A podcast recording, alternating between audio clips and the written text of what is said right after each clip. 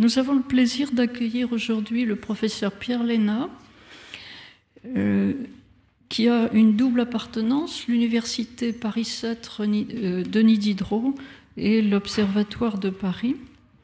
Il nous fait l'honneur et la grâce de nous parler aujourd'hui de la manière dont les sciences du cosmos, les sciences du monde d'en haut, ont pris conscience que ce monde d'en haut n'est pas immobile.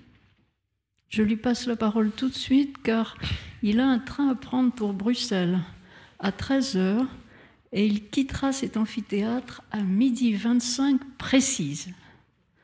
Pierre?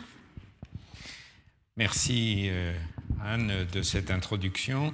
Merci surtout euh, au public d'être présent et nombreux pour écouter un physicien euh, modeste, d'autant plus modeste que le Collège de France possède un très grand cosmologue, le professeur Veneziano.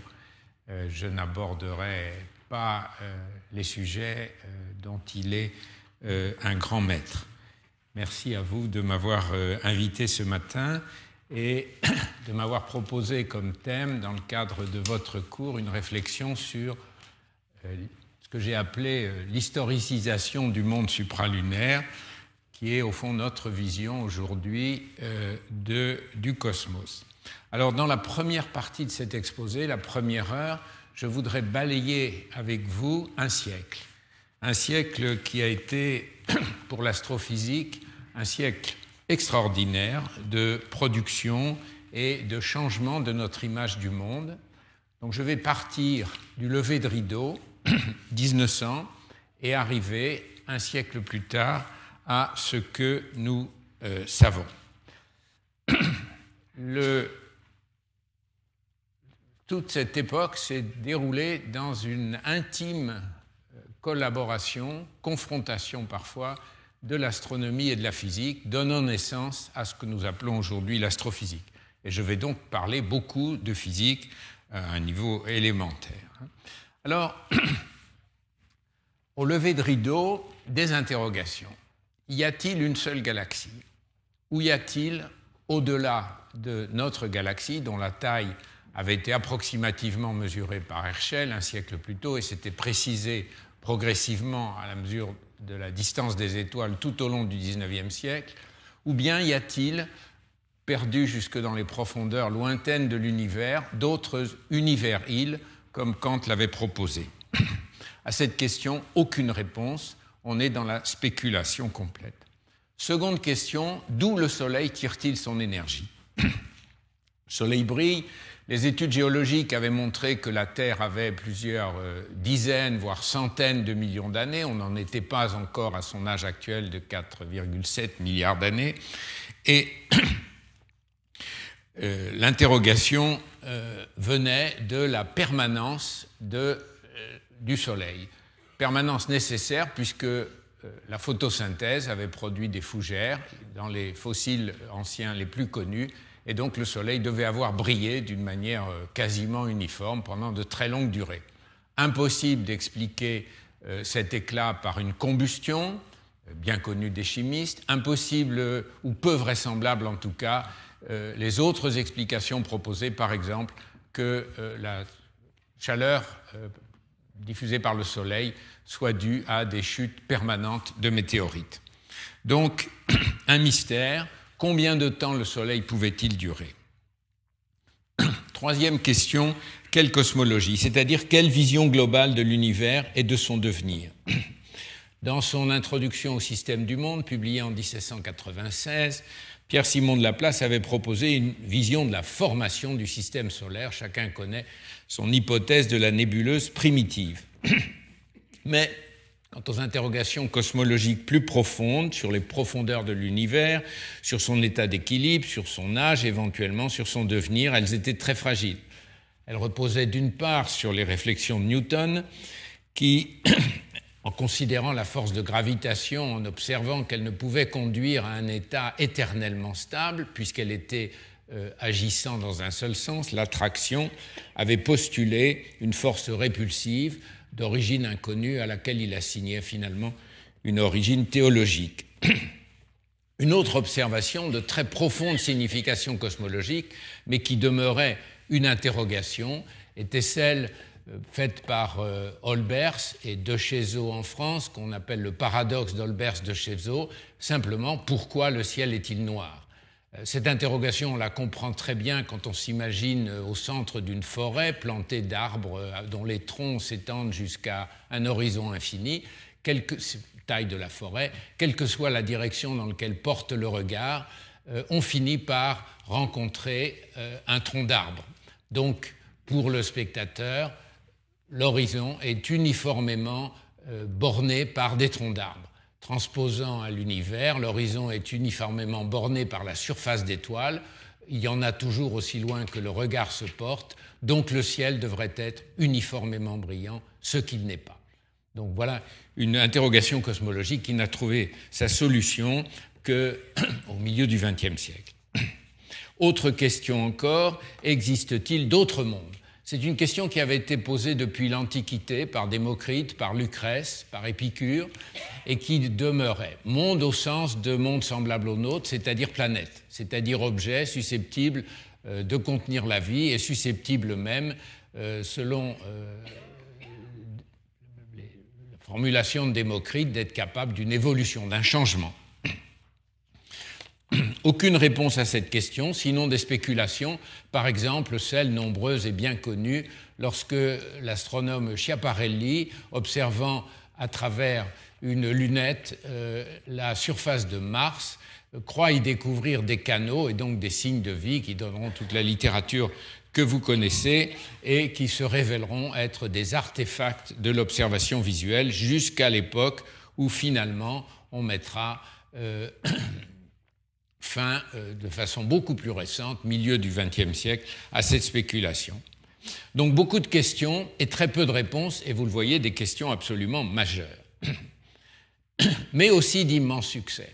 J'en citerai deux. D'abord, l'admirable mécanique céleste newtonienne. Tout au long du 19e euh, siècle, la, gravitation universelle trouve dans l'étude en particulier du mouvement des étoiles doubles une euh, vérification de plus en plus précise.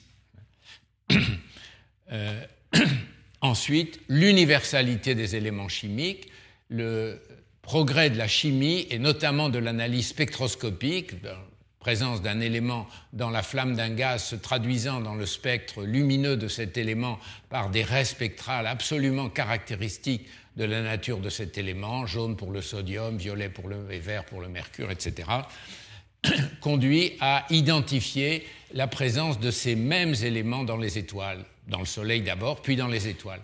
Et lorsque dans le Soleil, euh, l'hélium euh, est observé et baptisé parce que les raies spectrales qu'il produit euh, et que découvre Lockyer, puis pratiquement au même moment Janssen en France, ne sont identifiables dans aucun spectre de laboratoire connu, c'est assez rapidement que ce gaz est identifié comme présent sur Terre, mais en quantité rare, c'est un gaz rare, et que, à nouveau, l'uniformité de composition du, cosmos, qu'il s'agisse du Soleil ou des étoiles très lointaines, euh, révèle que euh, les atomes, qui sont encore des hypothèses à cette époque, euh, possèdent, sont présents dans l'univers et possèdent les mêmes propriétés à de très grandes distances. Donc ces deux grands succès ne doivent en rien être minimisés. Ils s'accompagnent de deux autres succès majeurs de la physique en fin du XIXe siècle. D'une part, la thermodynamique statistique, c'est-à-dire euh, la mise en forme théorique par Boltzmann essentiellement, mais par d'autres aussi, Maxwell notamment, la mise en forme statistique de l'ensemble des observations de la thermodynamique et des lois qui se sont progressivement dessinées après les travaux de Carnot au début du XIXe siècle, tout au long de ce siècle-là. thermodynamique, donc qui ramène à un petit nombre de paramètres, énergie, entropie, température, pression, volume, les propriétés d'un ensemble de particules considérables, puisqu'on avait déjà à cette époque une estimation du nombre d'Avogadro, 10 puissance 23 particules formant un litre de gaz peuvent être représentés quant à leur comportement macroscopique par un tout petit nombre de quantités que je viens de citer grâce à cette euh, construction euh, théorique de Boltzmann. Deuxième immense succès, l'électromagnétisme de Maxwell, unifiant euh, l'ensemble des phénomènes magnétiques connus empiriquement depuis longtemps et l'ensemble des phénomènes électriques également susceptibles de lois multiples, euh, ampères, l'induction, etc., euh, toutes rassemblées dans une synthèse magistrale, la synthèse de Maxwell, formalisée dans des équations qui, au nombre de 8, permettent de décrire euh, l'ensemble des phénomènes appelés désormais électromagnétiques et d'intégrer surtout les découvertes concernant la lumière, à savoir son caractère ondulatoire et euh, l'existence de lumière à toutes les longueurs d'onde, rejoignant ainsi notamment les découvertes de Hertz, les ondes hertziennes, et un peu plus tard euh, celles euh, des rayons X, considérés comme une lumière de très courte longueur d'onde. Donc de grands succès.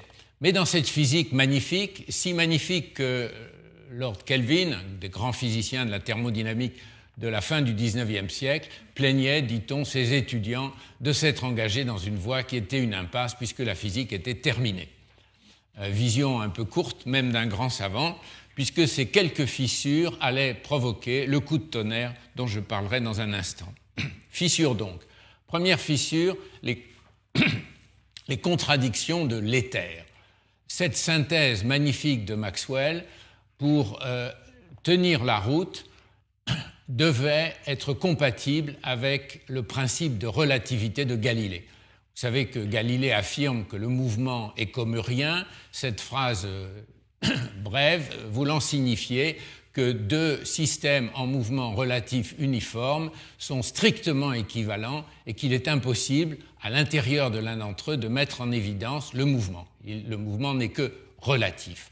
Or, la synthèse de Maxwell n'était compatible avec la relativité galiléenne, considérée comme un pilier de la physique, qu'au prix d'une hypothèse, l'existence d'un éther. Or, les expériences euh, faites astronomiques sur le mouvement de la Terre, qui devaient révéler ce qu'on avait appelé à l'époque le vent d'éther, montraient que celui-ci n'existait pas et introduisaient la nécessité pour rendre compatibles les équations de Maxwell et la relativité galiléenne, d'introduire un nouveau mode de transformation pour passer d'un repère ou d'un référentiel à un autre en mouvement relatif uniforme, ce que fit Lorentz, préparant ainsi un autre coup de tonnerre. Autre fissure encore, ce qu'on appelait la catastrophe ultraviolette, et qui euh, résulte euh, comme le montre euh, dans son mémoire d'habilitation dont je vous ai donné la référence, comme le montre Étienne Klein, qui résulte davantage des difficultés de Boltzmann à comprendre puis à transmettre à Max Planck la vision d'une la vision microscopique d'une conception macroscopique de l'entropie, introduite par la thermodynamique, j'en ai dit un mot, plutôt que euh, d'une reconstruction a posteriori de cette histoire qu'on trouve dans, beaucoup de manuels et qui a été introduite beaucoup plus tard par Ehrenfest, donc près de, près de 20 ans plus tard. Alors, en deux mots, cette catastrophe ultraviolette, euh, puisque c'est le nom qui lui est resté, c'est le fait que lorsque l'on chauffe un corps, le maximum de son émission lumineuse se déplace vers des longueurs d'onde de plus en plus courtes. Pensons à un fer à cheval chauffé sur euh, l'enclume du maréchal Ferrand. Il est d'abord rouge sombre, puis rouge vif, puis rouge orangé, puis jaune, puis finalement blanc mais qu'à plus courte longueur d'onde, en allant vers le violet plus l'ultraviolet, l'intensité émise par cet objet chauffé en équilibre, que les physiciens appellent le corps noir, va décroître très rapidement, de manière exponentielle. Or, euh, il était impossible, à partir de la physique classique, de rendre compte de cette décroissance. Et c'est ce qui va amener le troisième coup de tonnerre de la physique. Quatrième fissure, majeure elle aussi, celle de la mécanique avec l'existence des forces d'inertie. Je n'aurai pas le temps de développer ce point qui est difficile, mais chacun a probablement présent à l'esprit ce qu'on a appelé l'expérience du saut de Newton, qui, reprise par Ernst Mach, interrogeait l'équivalence d'un seau rempli d'eau que l'on fait tourner, par exemple suspendu au bout d'une ficelle, et qui, à l'évidence, va présenter une surface d'eau qui va se creuser sous forme d'une parabole due à ce qu'on appelle force centrifuge, qui est une force d'inertie. Et la question posée était, si je laisse le seau immobile et que je fais tourner l'ensemble des étoiles autour de lui, est-ce que la surface d'eau se creuse? Et si oui, pourquoi? Donc à cette question, cette question prépare le quatrième de tonnerre qui va se dessiner. Dernière fissure, je crois que j'aurais énuméré les principales, la question du déterminisme. Est-ce que tout est prédictible à partir des lois de la mécanique classique? Vous connaissez la célèbre réplique de Laplace à Napoléon, disant si je connais à un instant donné les positions et les vitesses de tous les corps de l'univers, je peux prédire l'avenir. Nous sommes au cœur de l'interrogation sur l'historicisation que j'aborderai de manière plus détaillée dans la seconde partie de mon exposé. C'est Poincaré qui va mettre le doigt sur une nouvelle vision de cette question qui va occuper les physiciens pendant pratiquement tout le XXe siècle, la question du déterminisme. Revenons à l'astronomie, nous sommes à la fin du XIXe siècle dans une impasse. L'astronomie est une science d'observation, je développerai un peu ce point tout à l'heure, et sans outils d'observation performants, elle piétine. Galilée est probablement la plus magnifique démonstration de cette affirmation, mais qui n'a cessé de se révéler vraie tout au long des siècles, les quatre siècles qui ont suivi. Or, à la fin du XIXe siècle, on arrive à la limite du diamètre des grandes lunettes, limite technologique. Euh, la lunette de Meudon, que chacun voit depuis Paris, mais euh, la plus grande d'entre elles, celle de l'observatoire Yerkes à Chicago, l'Université de Chicago, euh, ne parviennent plus à dépasser le mètre de diamètre. Qui dit limitation dit aussi limitation dans la lumière que l'on peut recevoir, dans la qualité des images et donc dans la profondeur spatiale où il va être possible de recueillir l'information astronomique. Donc cette limite bloque l'observation des grandes profondeurs, bloque l'observation des astres faibles de notre galaxie. Deuxième limite, au moins aussi importante, le fait que l'astrophysique ou l'astronomie à la fin du XIXe siècle est construite sur un domaine spectral extraordinairement étroit, entre 0,4 et 0,7 micromètres de longueur d'onde. Donc cet immense clavier qu'a révélé Maxwell, sur lequel on commençait à jouer Hertz pour les grandes longueurs d'onde et Röntgen pour les très courtes longueurs d'onde, n'est connu des astronomes que sur une fenêtre qui ne fait même pas euh, un facteur 2 en longueur d'onde. Il y a évidemment là une limitation qui paraît à l'époque proprement incontournable.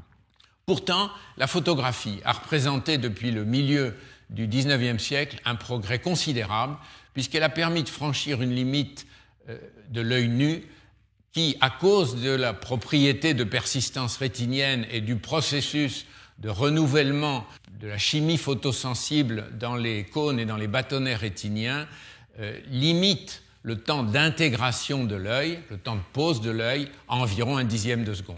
Si cette limitation nous permet d'aller au cinéma, elle a aussi une contrainte, elle a aussi une conséquence qui, pour l'observation astronomique, est dramatique puisqu'il est impossible d'accumuler de la lumière avec l'œil, ce que fait la photographie. Mais la limitation du diamètre des télescopes et la mauvaise qualité du rendement des plaques photographiques, euh, bien que produisant enfin une manière de sortir du caractère subjectif de l'observation astronomique limitée jusque-là au dessin, n'est néanmoins pas un outil qui permet de résoudre les deux impasses précédentes. J'ai parlé de coup de tonnerre. Effectivement, et l'année mondiale de la physique euh, que nous célébrions en 2005 l'a abondamment euh, fait connaître. C'est dans les premières années de 1900 et dans les années qui vont suivre que vont se produire quatre euh, coups de tonnerre majeurs qui vont ébranler, qui vont répondre en partie aux fissures que je viens de citer, qui vont ébranler euh, toute la construction de la physique et qui vont servir de fondement extraordinairement solide au développement de l'astrophysique tout au long du XXe siècle. Le premier, c'est l'existence des atomes. L'existence des atomes, qui était un objet de débat euh, jusqu'à cette date, va être démontrée euh, de façon expérimentale, d'abord par Einstein dans son interprétation du mouvement brownien qui va être conforté par les expériences et les travaux de Jean Perrin, euh, ce qui lui vaudra quelques années après, en 1911, le prix Nobel. Euh, de même, la diffraction des rayons X, découvert il y a peu et observé par Lowe, va donner euh, la structure des cristaux et la présence des atomes au sein des cristaux. Donc l'atome n'est plus comme on l'enseignait encore dans quelques classes préparatoires euh, après la Seconde Guerre mondiale, n'est plus une hypothèse. plus d'hypothèse atomique. Les chimistes, bien entendu, avaient depuis longtemps utilisé cette hypothèse comme un outil d'explication extrêmement euh, satisfaisant. Deuxième coup de tonnerre, la quantification du monde. Euh, celui-ci est évidemment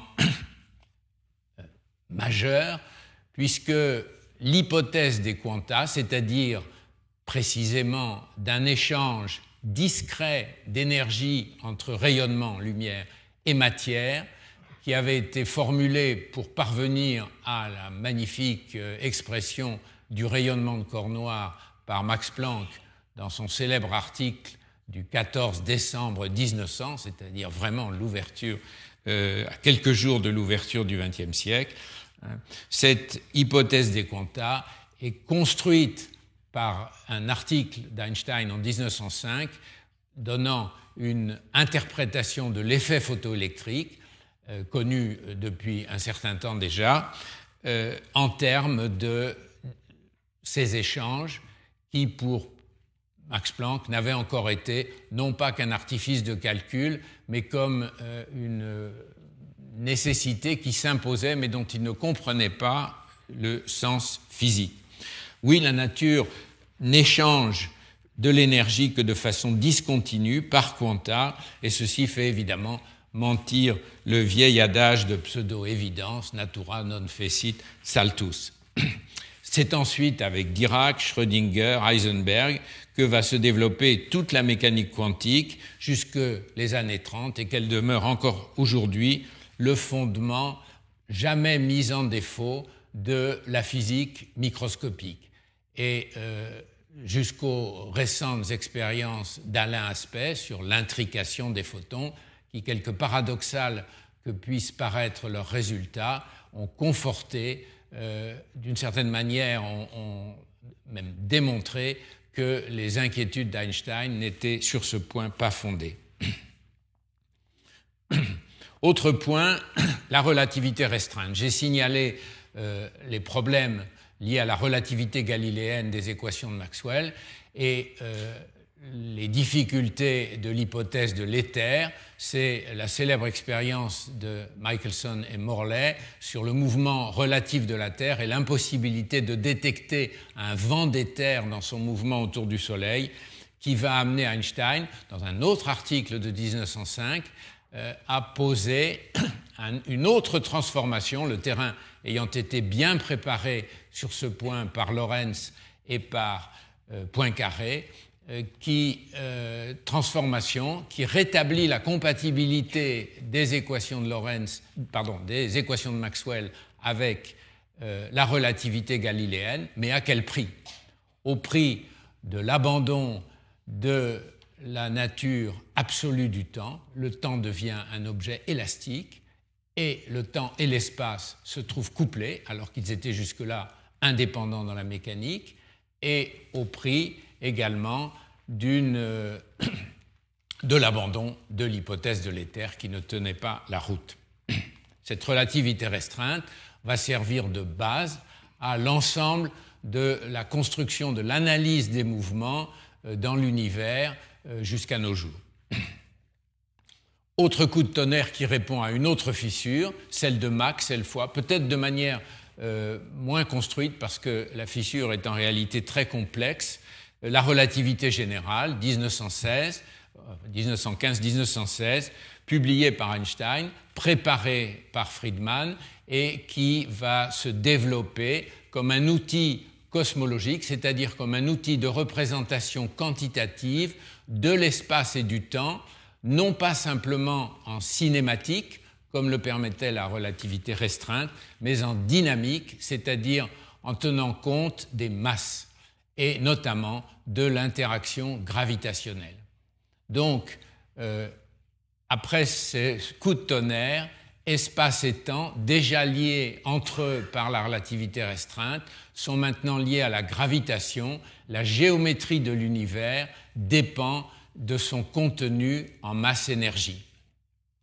Résultat absolument majeur qui va conduire à une cosmologie entièrement renouvelée, j'y viens, et à euh, la prévision, l'existence et l'observation d'objets astrophysiques tout à fait euh, inimaginés jusque-là, ou quasiment inimaginés jusque-là. Mais ceci ne va se faire que par des révolutions dans l'observation astronomique. Première révolution, les télescopes optiques. La limitation des lunettes astronomiques, incontournables à cause de l'épaisseur du verre nécessaire pour en faire des lentilles, va se trouver dépassée par la possibilité de polir de grands miroirs de forme parabolique. C'est une vieille idée. Newton l'avait eu, il avait montré qu'un miroir parabolique était l'outil idéal pour un télescope.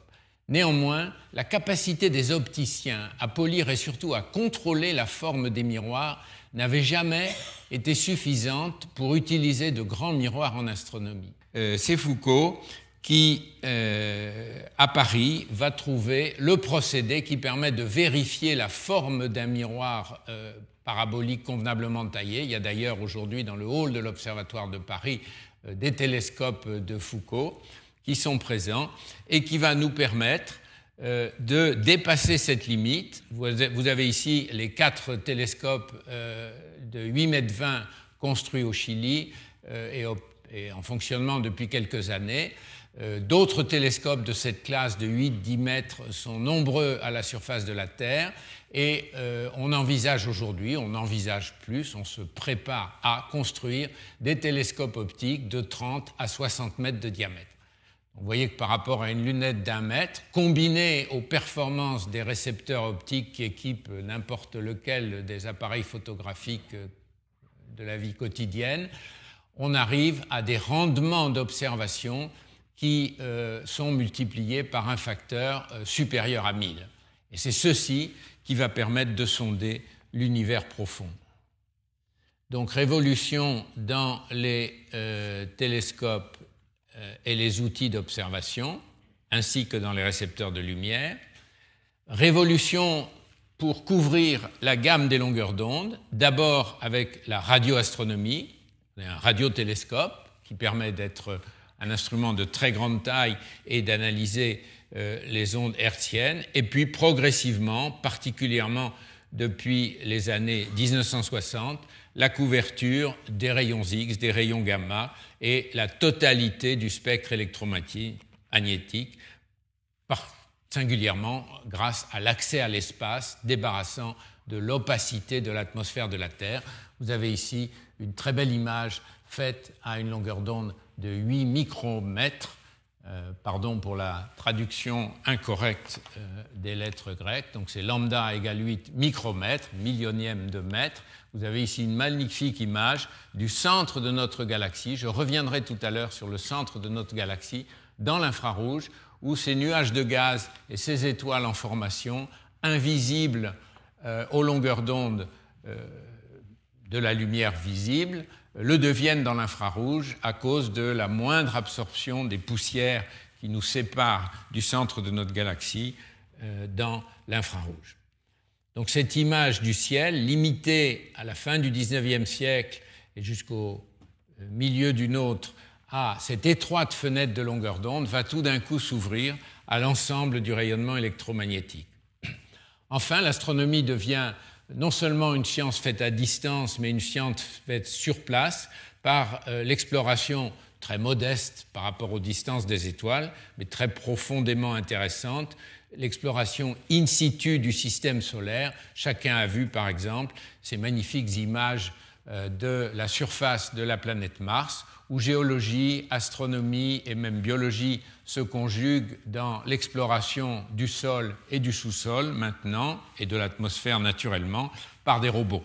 Vous avez ici euh, le petit robot Opportunity qui a exploré ce cratère Erebus dans lequel il est d'ailleurs descendu au cours de l'année 2006. On voit au premier plan les euh, panneaux solaires qui ont permis à ce robot de euh, vivre très longtemps. Il, est toujours actif d'ailleurs, ainsi que son petit camarade, puisqu'ils sont deux.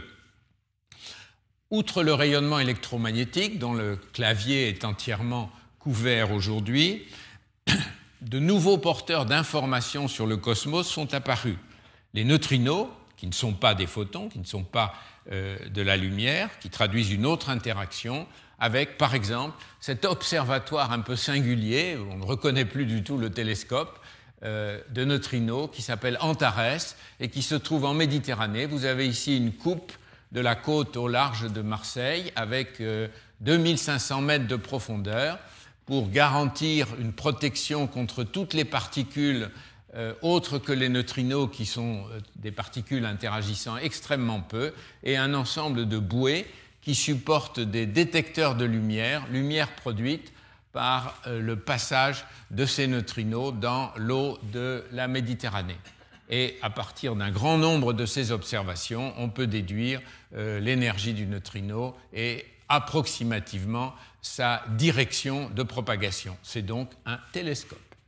De là à faire des images très fines des objets sources de neutrinos, il y a encore beaucoup de chemin à faire les neutrinos, mais aussi dans les autres porteurs d'informations, les ondes gravitationnelles, lorsque prédites par la relativité générale, observées de manière indirecte euh, il y a environ une trentaine d'années, mais dont euh, les physiciens cherchent une observation directe, ces ondes gravitationnelles sont des rides de l'espace-temps, c'est-à-dire l'analogue des vagues à la surface de l'eau, produites lorsqu'en un point de l'espace, une source de gravitation voit sa forme changer au cours du temps.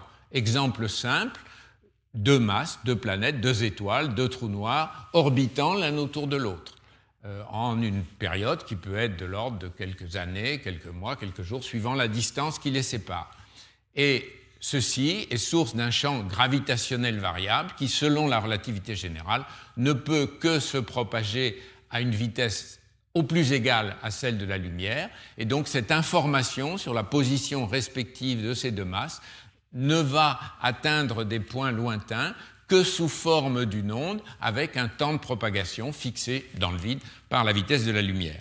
La détection de ces ondes est un autre challenge pour les physiciens.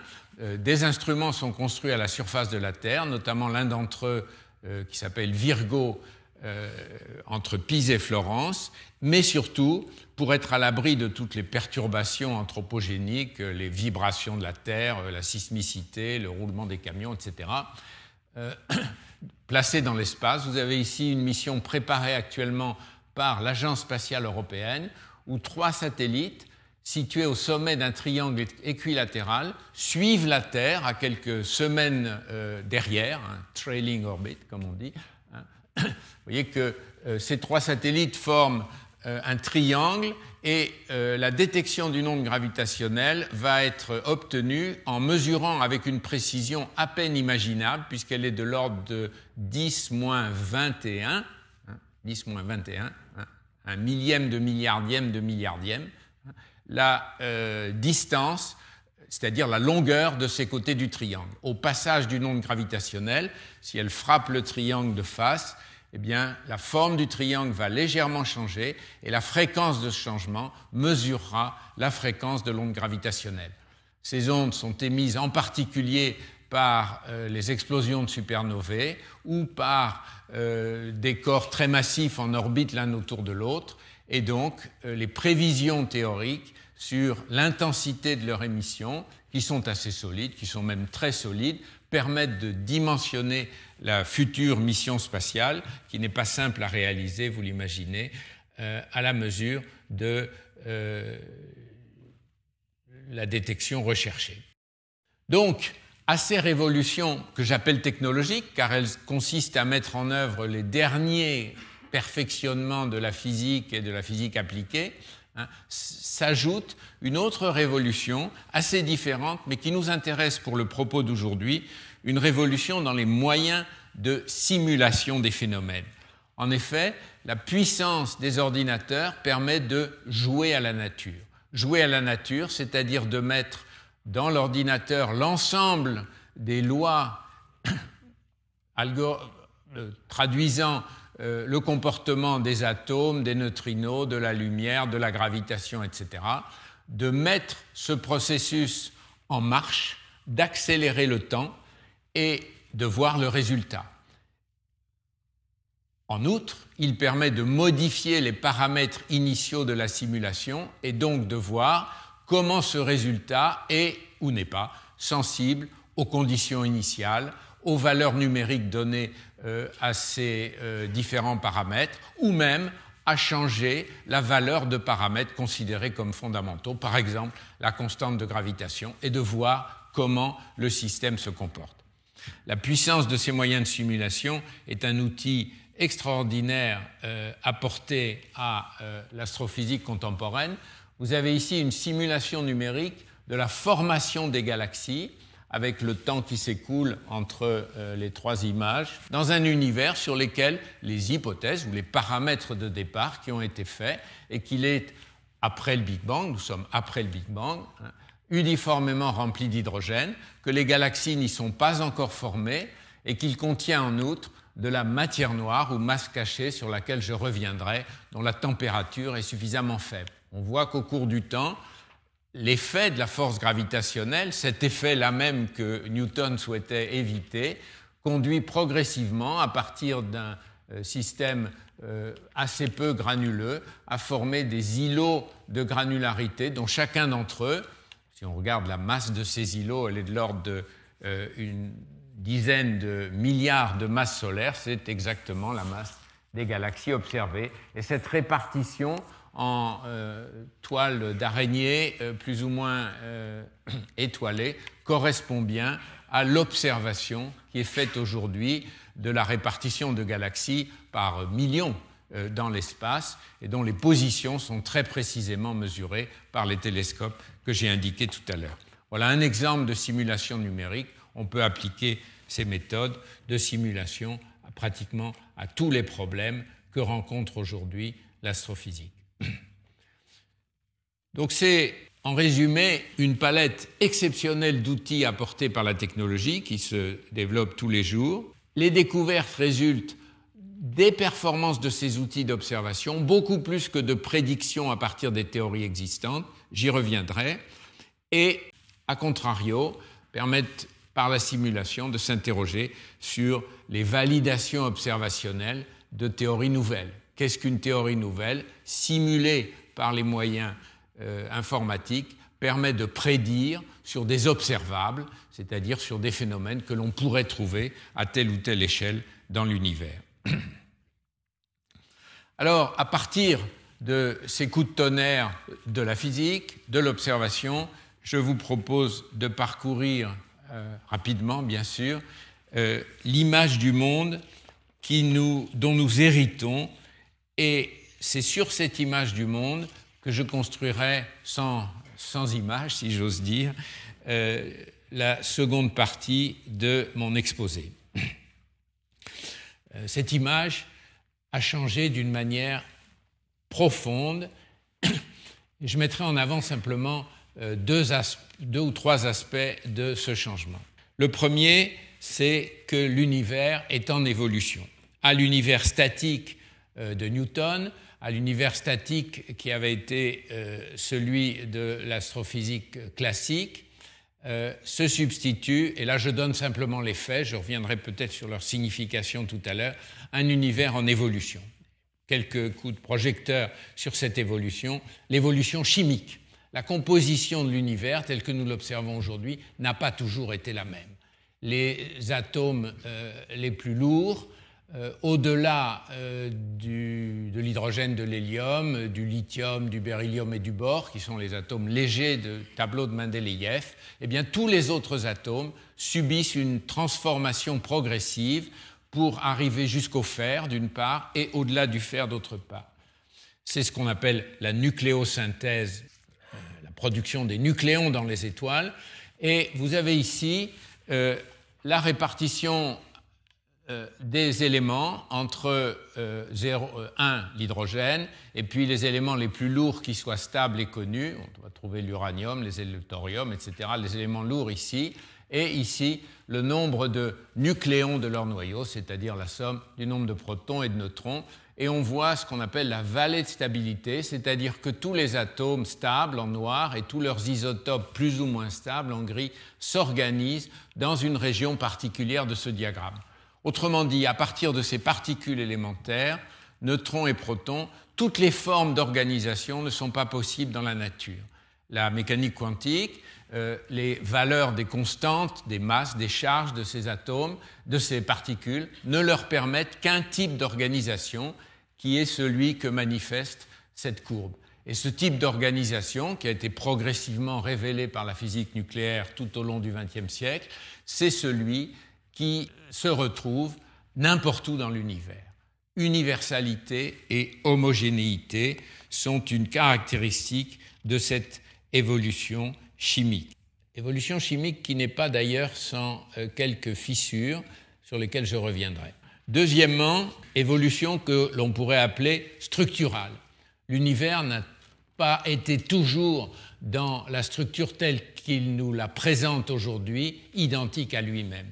Il a connu dans le passé un état beaucoup plus dense, dans lequel euh, la granularité des étoiles et des galaxies n'existait pas, un état donc homogène spatialement que le modèle standard euh, décrit, et chacun connaît trop bien euh, ces choses-là pour que je m'y étende longuement. Modèle standard dont la vérification la plus convaincante d'une certaine manière est euh, l'observation de ce qu'on appelle le rayonnement euh, du fond du ciel ou le rayonnement du corps noir cosmologique hein, qui euh, montre que le fond du ciel, ce fameux fond du ciel du paradoxe d'Olbers de Chezeaux, est constitué non pas des troncs ou des surfaces des étoiles à très grande distance, mais d'un rayonnement parfaitement uniforme, relique de cet état ancien et homogène de l'univers, qui se traduit par euh, très précisément la courbe euh, du corps noir de Planck, euh, magnifique rencontre entre les, deux extrêmes, d'une certaine manière, l'atomique et le cosmologique, avec un maximum à une longueur d'onde de 1 mm et une intensité qui présente d'extraordinairement faibles variations de l'ordre du cent millième d'un point à l'autre, euh, d'une direction spatiale à l'autre, euh, en observant ce fond euh, de l'univers. petite variation qui s'explique fort bien à partir des fluctuations liées à la première formation des galaxies. Donc, un modèle standard qui dépend maintenant du temps et qui décrit un univers de structure spatiale en évolution et qui invite évidemment à remonter dans le temps jusqu'à euh, ce qu'on a appelé la singularité, le Big Bang. Alors, je présente ici euh, trois images que je commente rapidement, que j'ai extraites d'un livre que j'ai inclus dans la bibliographie, dont je ne saurais que conseiller la lecture, car c'est un ouvrage absolument magnifique, très bien illustré et qui, outre euh, un certain nombre de choses que je présente rapidement ici, en développe d'autres euh, pour euh, non spécialistes de manière extrêmement lisible. Alors, ici, les résultats actuels hein, qui confirment, qui, qui s'enracinent dans ce modèle standard. Nous avons ici l'expansion de l'univers, c'est-à-dire par exemple, prenons euh, la distance entre deux galaxies, donc la mesure de deux distances galaxies considérées comme des particules test, et ici l'écoulement du temps entre aujourd'hui et puis 14 milliards d'années. Alors cet écoulement du temps, nous avons la description que l'observation nous donne aujourd'hui de la métrique de l'univers, la distance par exemple entre deux objets, hein, avec une phase d'expansion ralentie, et c'est la supernova la plus lointaine qui nous permet d'accéder à cette phase en nous donnant un point de référence ici, et puis des supernovas moins lointaines, donc qui nous permettent d'observer moins loin dans le passé, qui donnent l'indication assez solide, mais ce sont des résultats qui datent de moins de 10 ans et qui sont encore fragiles, d'une expansion accélérée. Donc toute la problématique de l'éventuelle révision ou, transformation du modèle standard se situe ici autour de cette expansion accélérée. J'y reviens dans un instant. Avec, autour d'il y a 14 milliards d'années, le problème de la singularité, qui est illustré par les deux images qui sont ici. Le modèle standard, dans sa version la plus simple, conduit ici à une singularité d'ordre mathématique c'est-à-dire à un instant du temps, temps zéro ou peu importe hein, la valeur qu'on lui donne, à un instant du temps où les quantités décrivant l'univers deviennent infinies, par exemple la densité. La physique ne sait pas travailler avec des infinis. Donc, ce point-là, qu'on a à tort appelé euh, création, par exemple, marque simplement la limite de la description de euh, ce modèle standard lorsqu'on va euh, vers ce passé ici. Il faut donc dépasser, si j'ose le mot, le modèle standard pour rechercher un avant Big Bang et une description de ce qui a pu se passer dans cette singularité, décrite de manière trop rapide en un sens par le modèle standard. Il faut donc élargir la singularité pour que euh, les quantités qui étaient infinies ne, le soient plus, et c'est à cette description qui amène naturellement à un avant Big Bang, c'est-à-dire à décrire ce qui s'est passé ici, que les physiciens et les cosmologistes travaillent aujourd'hui. Donc ceci n'est pas pour affaiblir la valeur du modèle standard. Encore une fois, il décrit parfaitement jusqu'à aujourd'hui ce qui s'est passé au-delà de cette singularité, mais il demande à être euh, approfondi et révisé pour euh, aller à la singularité et en deçà. Cette évolution se traduit aussi par l'effet majeur de la gravitation, c'est-à-dire le fait que de cet univers homogène va émerger, vont émerger des structures granulaires, galaxies, étoiles, planètes. Et ceci sous l'effet de la gravitation qui va produire, parce que c'est une force qui, contrairement à la force électromagnétique, n'est qu'attractive, va produire une coalescence des objets que nous appelons l'accrétion gravitationnelle. Voilà un petit film qui part d'un nuage. La taille du nuage est donnée ici. Vous voyez que c'est à peu près 100 000 années unités astronomiques, c'est-à-dire 100 000 fois la distance entre la Terre et le Soleil, et qui, au cours du temps, nous avons franchi ici 150 000 années à peu près, va s'effondrer sur lui-même.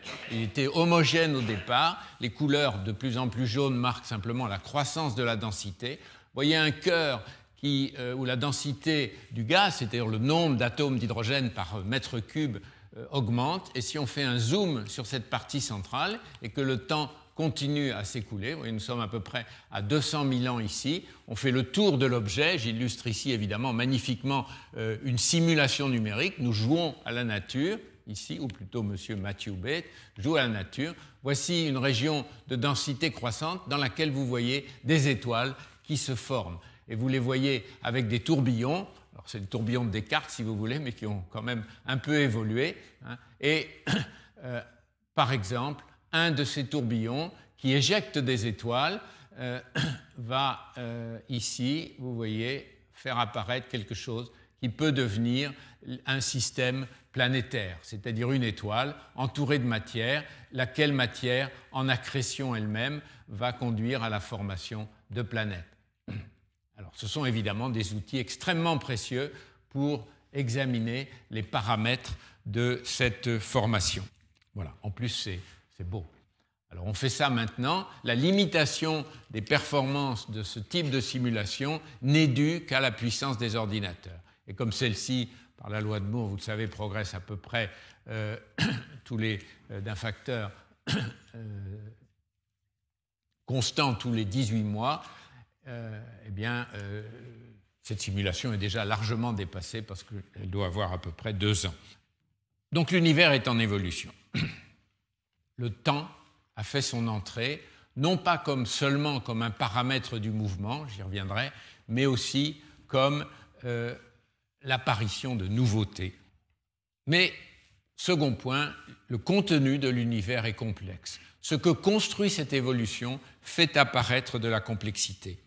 D'abord, à partir de cet état primitif du modèle standard, euh, la soupe de quark, comme on l'appelle, c'est-à-dire vont apparaître les particules élémentaires stables, neutrons, protons, vont apparaître euh, progressivement euh, leur interaction gravitationnelle, électromagnétique d'abord, gravitationnelle ensuite, avec les phénomènes que je viens de décrire, et finalement une organisation contrôlée par euh, notamment euh, l'équilibre entre les transformations entre masse et énergie que symbolise euh, cette expression, qui vient directement du coup de tonnerre relativité restreinte de 1905 pour conduire à ces objets, ces étoiles qui rayonnent et qui sont, dont l'énergie, réponse à la fissure du Soleil, vient de la transformation essentiellement de l'hydrogène en hélium puis en élément lourd.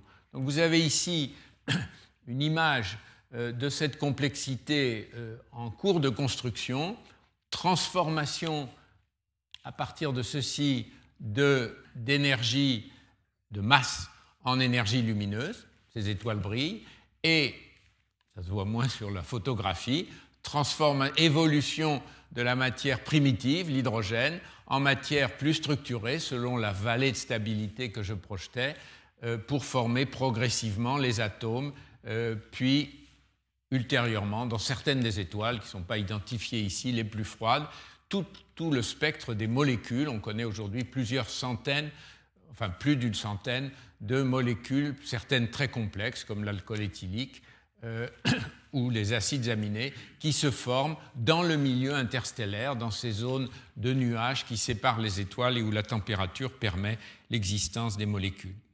Donc voilà une première forme d'organisation que cette euh, évolution euh, met en œuvre, euh, que l'observation nous révèle. Deuxième aspect de complexité, la masse cachée. Il n'est pas nécessaire d'aller rechercher les difficultés euh, de la cosmologie pour rencontrer euh, cette interrogation. Voici une photographie sur laquelle il n'y a pratiquement pas d'étoiles. Peut-être ça, c'est une étoile. Tout le reste, ce sont des galaxies, dans une direction de l'espace. Et l'échelle de ceci est telle que le diamètre apparent de la Lune remplirait plusieurs fois l'amphithéâtre. Donc c'est un tout petit élément de champ par rapport à la taille de la Lune. Et que voit-on? Eh bien, on voit beaucoup de galaxies et on peut connaître la distance de ces galaxies par la mesure de leur décalage spectral, de leur vitesse d'expansion. Donc on peut les hiérarchiser en profondeur. Cette image à deux dimensions peut être euh, prolongée dans la troisième, celle de la profondeur. On voit aussi ici un arc qui traduit un phénomène dont Einstein avait prédit l'existence tout en euh, proposant dans l'article de 1935, je crois, euh, où il prédisait qu'il ne serait jamais observé. C'est ce qu'on appelle aujourd'hui un arc ou un anneau d'Einstein. Il s'agit d'une galaxie beaucoup plus lointaine, et l'analyse euh, du décalage spectral de sa lumière, qui est ici, euh, donne exactement la valeur de sa distance, dont la lumière n'a pas pu nous parvenir directement à cause de la présence de cet amas de galaxies beaucoup plus proche de nous, mais dont la lumière ayant contourné cet amas est rabattue vers l'observateur que nous sommes par le champ gravitationnel dû à cet amas de galaxies.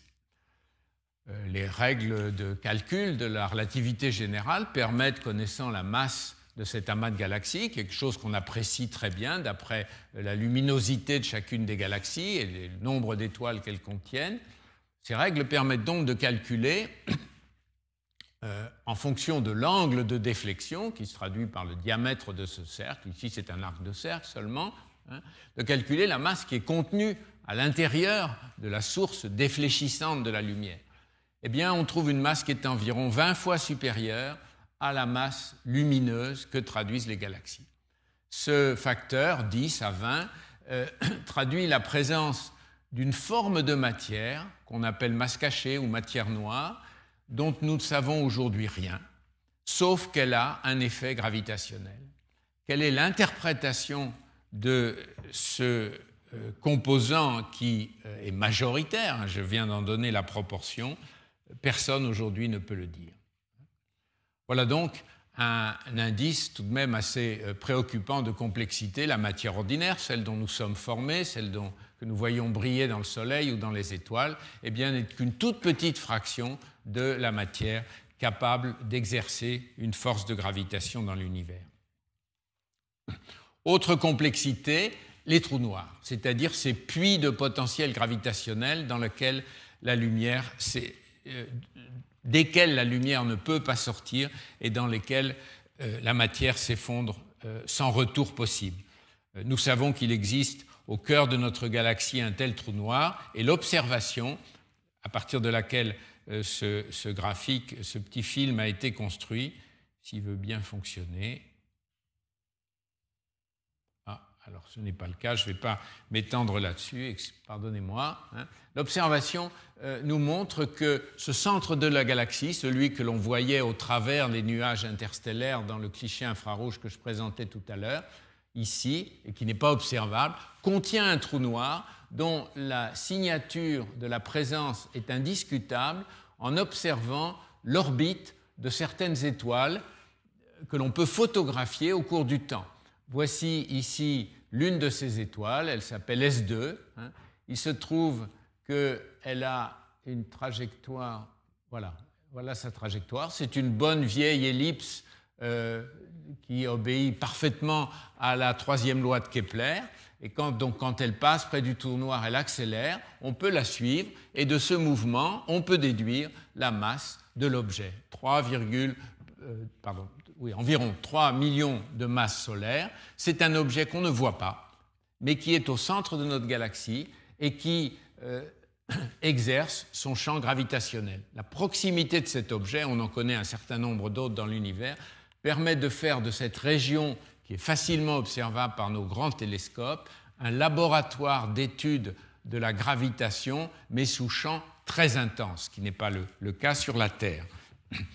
Donc, voilà une forme d'organisation de la matière, celle qui est dans le trou noir ou au voisinage, sur lesquels les physiciens euh, ne savent dire qu'assez peu de choses, euh, forme d'organisation dans lesquelles il faut faire appel à la relativité générale euh, pour décrire les mouvements, le trajet de la lumière, etc., qui illustrent la complexité.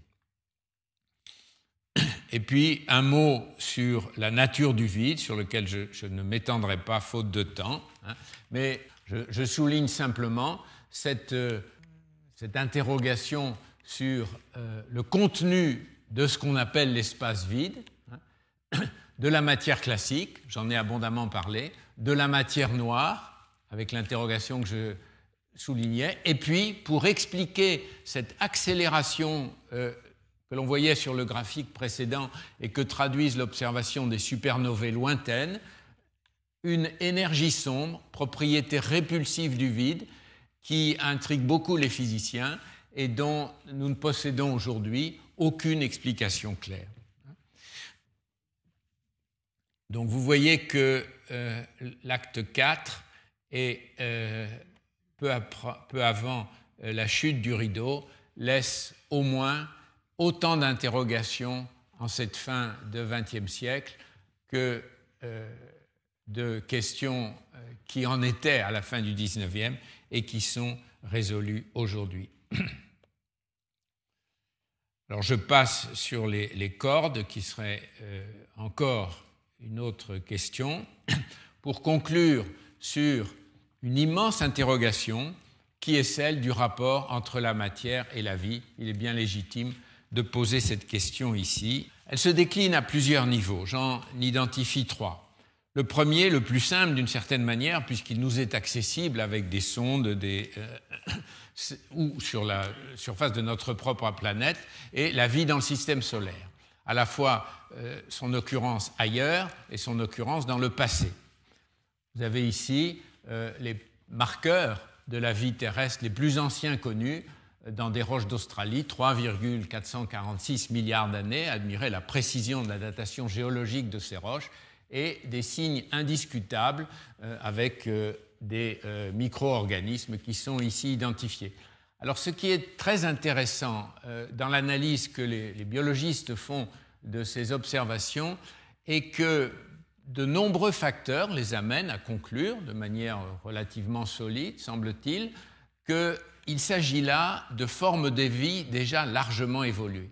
Elles présentent un caractère commun, qui montre qu'il s'agit bien de la même vie que celle que nous connaissons, un ensemble de caractères communs que celle que nous connaissons aujourd'hui, mais des caractères d'évolution qui font penser qu'ils ont un grand âge. évidemment, il est très difficile de déterminer cet âge, peut-être un milliard d'années, ce qui daterait l'apparition, 3,5 plus 1, 4,5. Âge de la Terre est bien connu du point de vue astrophysique, 4,7. Vous voyez 200 millions d'années après la formation de la Terre, l'apparition de la vie. Donc une problématique de complexité euh, extraordinairement intéressante dans notre système solaire. Il se trouve qu'à cette époque-là, Mars et la Terre Mars, un dixième de la masse de la Terre, était très semblable.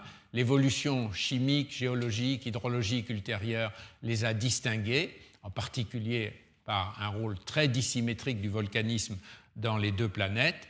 Et euh, cette similitude amène naturellement à s'interroger sur euh, la présence euh, d'objets analogues sur Mars. ce ne sera pas très facile à mettre en évidence. Deuxième facteur, la découverte des exoplanètes depuis maintenant 11 ans, avec plus de 200 de ces objets connus aujourd'hui, et pour la première fois depuis deux années, des images directes de ces objets. Vous avez ici une étoile, et puis voilà une planète. Alors, vous voyez la difficulté de l'observation. Euh, il faut vaincre les obstacles de l'atmosphère terrestre qui donnent des images toujours un peu fluctuantes la planète est très près de l'étoile, elle est un million ou un milliard de fois moins lumineuse que l'étoile, donc c'est comme distinguer une luciole euh, à côté d'un phare euh, côtier. Et néanmoins, c'est possible. C'est possible pour des planètes de grande taille, donc brillantes. Dans la, évidemment, c'est la lumière de l'étoile qu'elles réfléchissent. Hein. Il s'agit d'ici d'un objet qui est à peu près un peu supérieur en masse à Jupiter. Euh, les instruments que nous développons aujourd'hui, par exemple le satellite Corot qui a été lancé par la France le 28 décembre dernier depuis Baïkonour, euh, ont comme objectif, et ils le réussiront car ce satellite marche très bien, euh, de détecter des planètes de masse comparable à celle de la Terre. Et l'ambition, à horizon d'une trentaine d'années, disons, est de pouvoir réaliser des images de la surface de ces planètes. Et cette simulation numérique montre à quoi ressemblerait la, la Terre pardon, si elle était observée à une distance de 10 parsecs, c'est-à-dire la distance des étoiles brillantes que nous voyons le soir dans le ciel. Cette simulation est due à un autre professeur au Collège de France, auquel je rends aussi hommage ici, Antoine Labéry. Vous voyez que la qualité d'image n'est pas extraordinaire, mais elle permet en particulier de distinguer euh, naturellement les grands systèmes nuageux, euh, la, différence entre continent et euh, océan, et même la végétation sur l'Amazonie et ses changements annuels. Donc les perspectives d'études rapprochées de ces planètes sont, du point de vue de l'observation, très bonnes et beaucoup moins dans une impasse que euh, les impasses de l'observation que je mentionnais tout à l'heure. Et puis, ceci amène euh, une nouvelle discipline à émerger, tout à fait passionnante, qu'on appelle l'exobiologie, parfois la bioastronomie, c'est-à-dire une convergence entre géologie, astrophysique, astrochimie, biologie sur l'apparition de la vie. Est-ce qu'il s'agit d'une singularité locale à notre système solaire, voire à notre Terre, ou est-ce qu'il s'agit d'une propriété absolument générale de l'univers? C'est évidemment une question ouverte euh, aujourd'hui.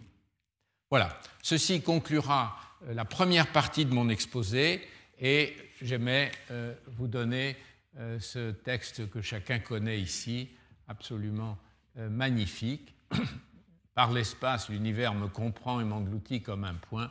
Par la pensée, je le comprends. On voit que dans ce siècle, Blaise Pascal évidemment, dans ce siècle euh, qui vient de s'écouler, la pensée a fait sur la compréhension de l'univers des pas gigantesques, mais elle est loin d'avoir épuisé la richesse de la nature, puisque euh, j'ai montré en conclusion euh, les énigmes, et je n'ai pas insisté sur les fissures, mais il y en a aussi qui sont devant nous. Alors, oui, vous permettez qu'avant d'aborder la seconde partie, je me désaltère. L'eau est évidemment essentielle à la vie. Et j'aborde donc quelques réflexions sur l'astrophysique. Est-elle une science historique À partir de tout ce que je vous ai dit.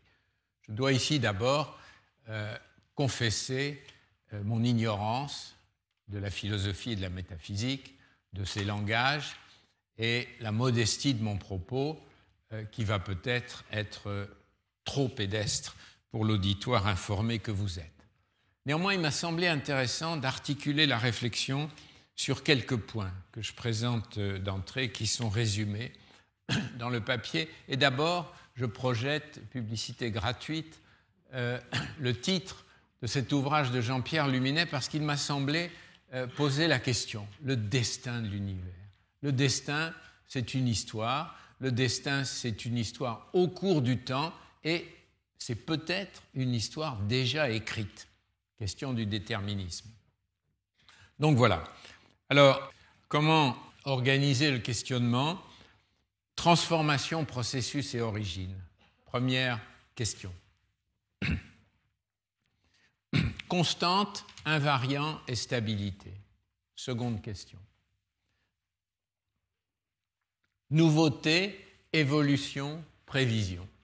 Troisième question complexité et vie. Quatrième question. Et puis en conclusion, temps et devenir. Voilà les points sur lesquels je vous propose quelques réflexions. Et je laisse simplement ces images. Vous voyez, c'est un champ de galaxies alors à plus grande échelle que celui que je montrais tout à l'heure vous voyez l'omniprésence de ces arcs d'Einstein ou de ces anneaux d'Einstein. Ici, ce sont plus des arcs que des anneaux. En particulier, vous voyez un, anneau ici dont il manque des morceaux simplement parce que la matière n'est pas répartie de manière rigoureusement euh, homogène. La matière qui est donc la masse cachée essentiellement homogène à l'intérieur. Alors, en liminaire, à ce second propos, je voudrais dire qu'il ne faut jamais oublier que l'astronomie est une science d'observation, avant d'être spéculative sur les causes et sur les effets, sur la nature et sur ses lois, sur les permanences de ces lois. C'est toujours l'observation qui nous amène surprise et interrogation. Jean Perrin disait La science remplace du visible compliqué, ce que vous avez sous les yeux, par de l'invisible simple plus ou moins. Hein. La masse cachée, la relativité générale, qui explique ces arcs, par exemple. Parfois, néanmoins, l'existence d'objets nouveaux est prédite avant leur observation. Par exemple, euh, les étoiles à neutrons, les pulsars, ont été prédites sur la base d'une analyse théorique avant d'être observées. Dans d'autres cas, on redécouvre quelque chose qui avait été prédit mais euh, qui, avait, qui avait échappé à l'attention. C'est le cas de ce rayonnement cosmologique du corps noir qui avait été prédit pratiquement avec le bon ordre de grandeur par Gamow dès 1940 et qui n'a pourtant été découvert par Penzias et Wilson que plus de 20 ans plus tard. Mais le plus souvent, l'observation propose des nouveautés radicales. radicales qui obligent à inventer une nouvelle physique. Par exemple, le cas des agrégats, petits paquets de quelques milliers ou dizaines de milliers de molécules qui ont été découverts dans l'espace avant de l'être au laboratoire qui aujourd'hui sont évidemment euh, à l'ordre du jour avec les nanotechnologies. Ceci, euh, ce besoin d'inventer une nouvelle physique, il a toujours été présent. J'ai parlé tout à l'heure de, l'expérience de Michelson sur les terres. Second point en liminaire, l'accès au passé.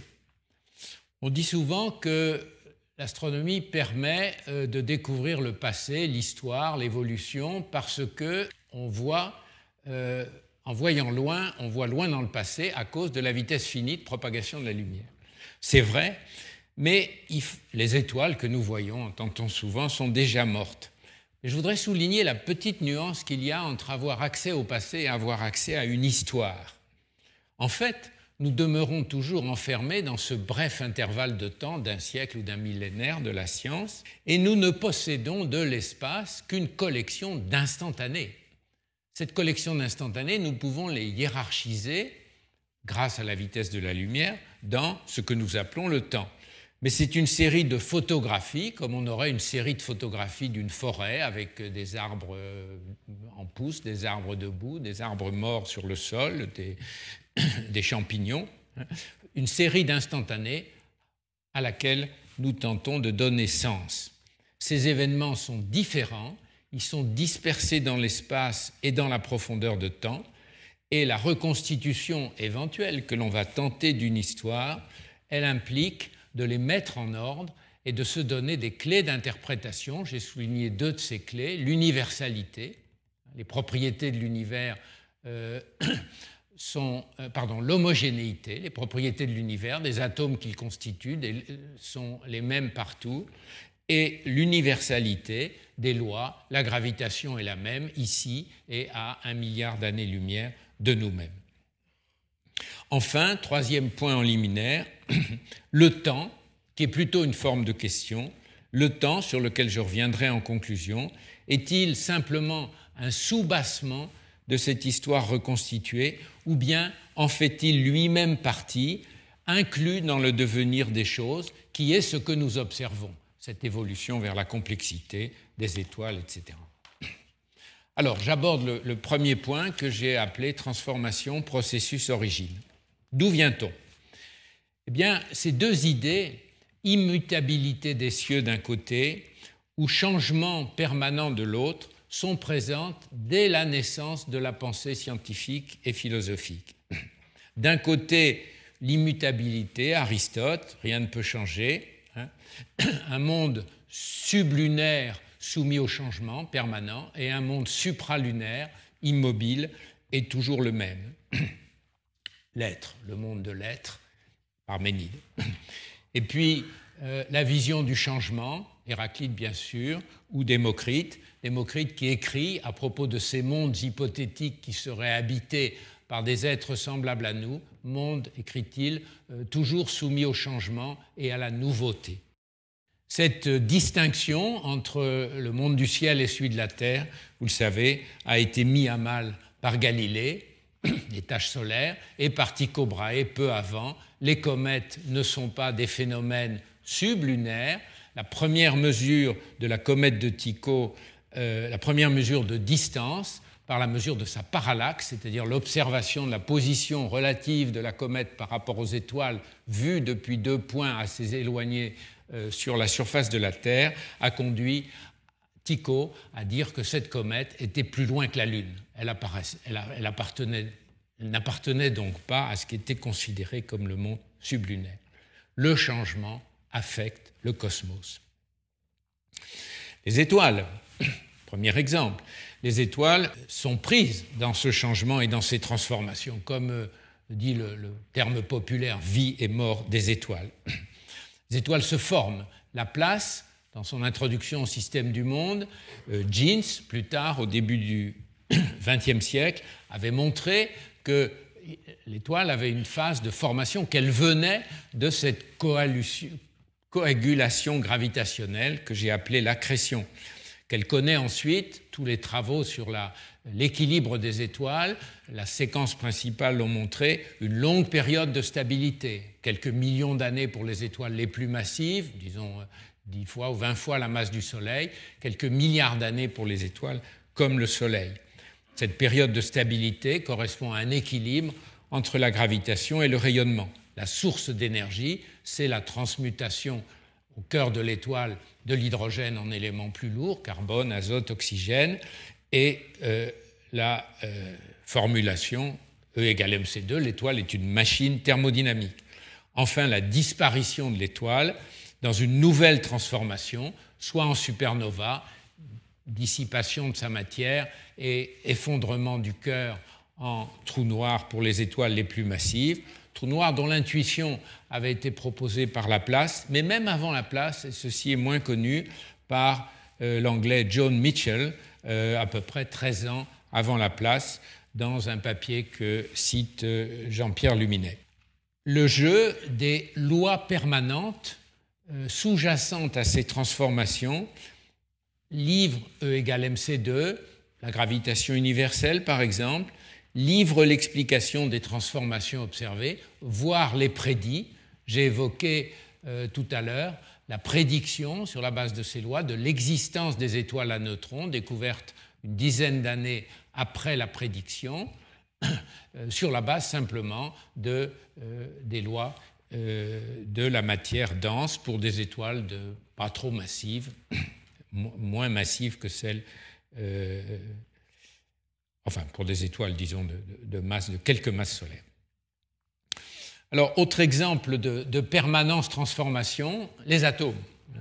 Les atomes, permanence indestructible, postulée par Démocrite, qui a proposé le nom, et les atomes se sont néanmoins eux-mêmes trouvés pris dans ce processus de transformation, d'abord dans l'apparition de leurs composants, neutrons et protons à partir de la soupe de quarks primitive, donc première transformation.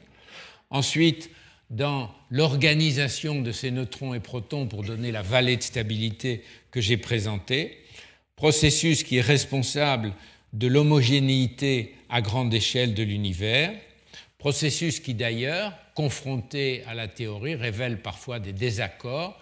Euh, l'abondance de l'hélium observée dans l'univers actuel n'est pas cohérente avec la quantité d'hélium que toutes les étoiles connues sont susceptibles d'avoir produit depuis euh, qu'elles existent, c'est-à-dire depuis la formation des galaxies. Ce qu'on appelle le problème de l'hélium a été parfaitement résolu dans euh, le modèle standard du Big Bang et représente une des confirmations euh, observationnelles du modèle standard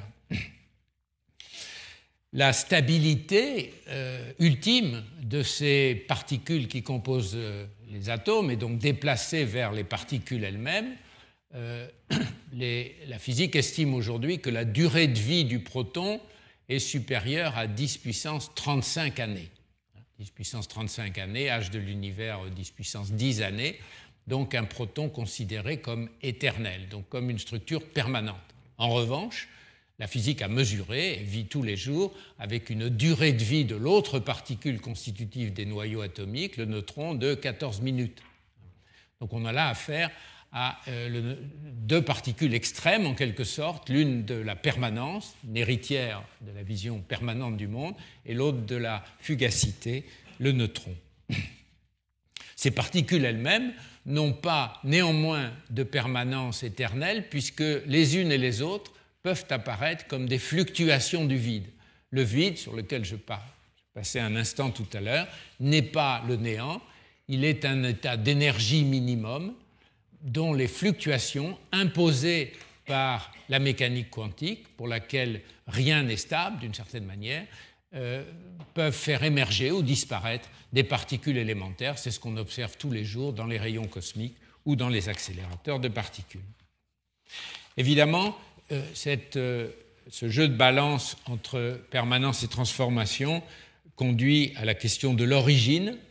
De quoi s'agit-il? Est-ce que, euh, comme le disait Aristote, rien ne peut surgir de rien? Donc la question de l'origine est une question qui ne se pose pas, ou au contraire, comme toute la théologie chrétienne en a coloré le questionnement, y a-t-il un jaillissement de l'être? Euh, et ce jaillissement correspond-il à un jaillissement du temps, partie du monde, ou s'inscrit-il dans le temps? En tout cas, euh, si euh, cette position métaphysique, qu'il s'agisse de l'une ou de l'autre, l'une ou l'autre de ces positions métaphysiques n'appartiennent pas, je crois, à la physique. La physique reste dans le cadre des processus et des transformations, et c'est bien cette volonté de rester dans le cadre des transformations qui conduit par exemple à la recherche d'un avant-Big Bang, la singularité que j'illustrais tout à l'heure, étant un point de la théorie mathématique, mais n'étant nullement et de façon nécessaire un point, Un point, c'est sans dimension, les choses deviennent infinies, je le rappelle, un point de euh, l'histoire réelle du monde. Je remarquerai aussi que tissé dans cette description des processus figure partout un inébranlable de la physique qui est le principe de causalité. Ce qui se produit à un instant doit avoir son explication, hein, la connaîtra-t-on ou pas, par ce qui s'est passé antérieurement. Deuxième thème, constante, invariant, stabilité. Si l'on examine les représentations que la science donne de ces processus, j'en ai cité deux, les étoiles, les atomes, on pourrait en prendre beaucoup d'autres, on y trouve toujours à l'œuvre des principes de conservation. Comment ne pas parler ici de Antoine de Lavoisier, sa célèbre formule Rien n'est créé, ni dans les opérations du laboratoire, ni dans celles de la nature, devenue dans la langue populaire Rien ne se perd, rien ne se crée, euh, base de la chimie, conservation du nombre d'atomes dans les réactions, et plus largement cette idée de conservation à l'œuvre dans euh, notre possibilité même de, d'écrire et d'expliquer, fût-ce de, manière, de manière provisoire, ce que nous observons. Alors je donnerai trois exemples de ces invariants. Le premier, c'est les constantes universelles, qui sont une forme particulière de conservation, soit dans l'espace, homogénéité, soit dans le temps. Constante universelle, qu'est-ce que c'est? Il s'agit de relations stables entre des grandeurs mesurables, permettant ainsi l'accès au quantitatif.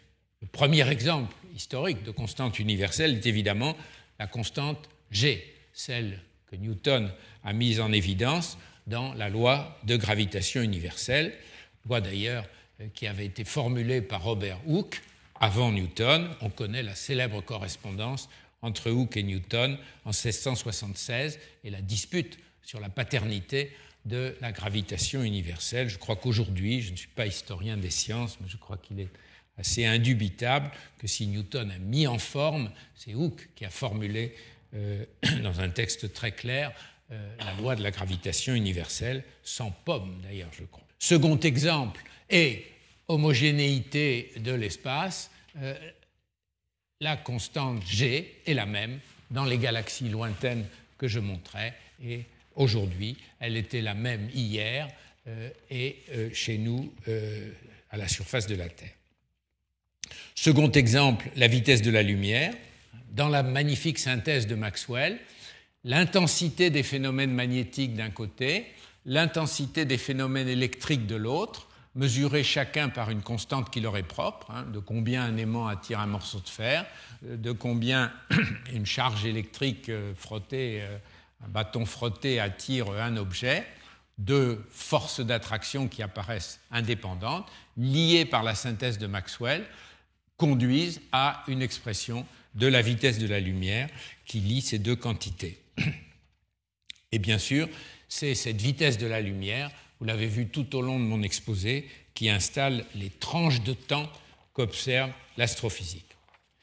Bien sûr, depuis ces deux constantes fondatrices, la physique en connaît d'autres, elle en connaît aujourd'hui une vingtaine, qui sont un des plus grands mystères de la physique. Pourquoi ces constantes ont-elles cette valeur et pas une autre valeur?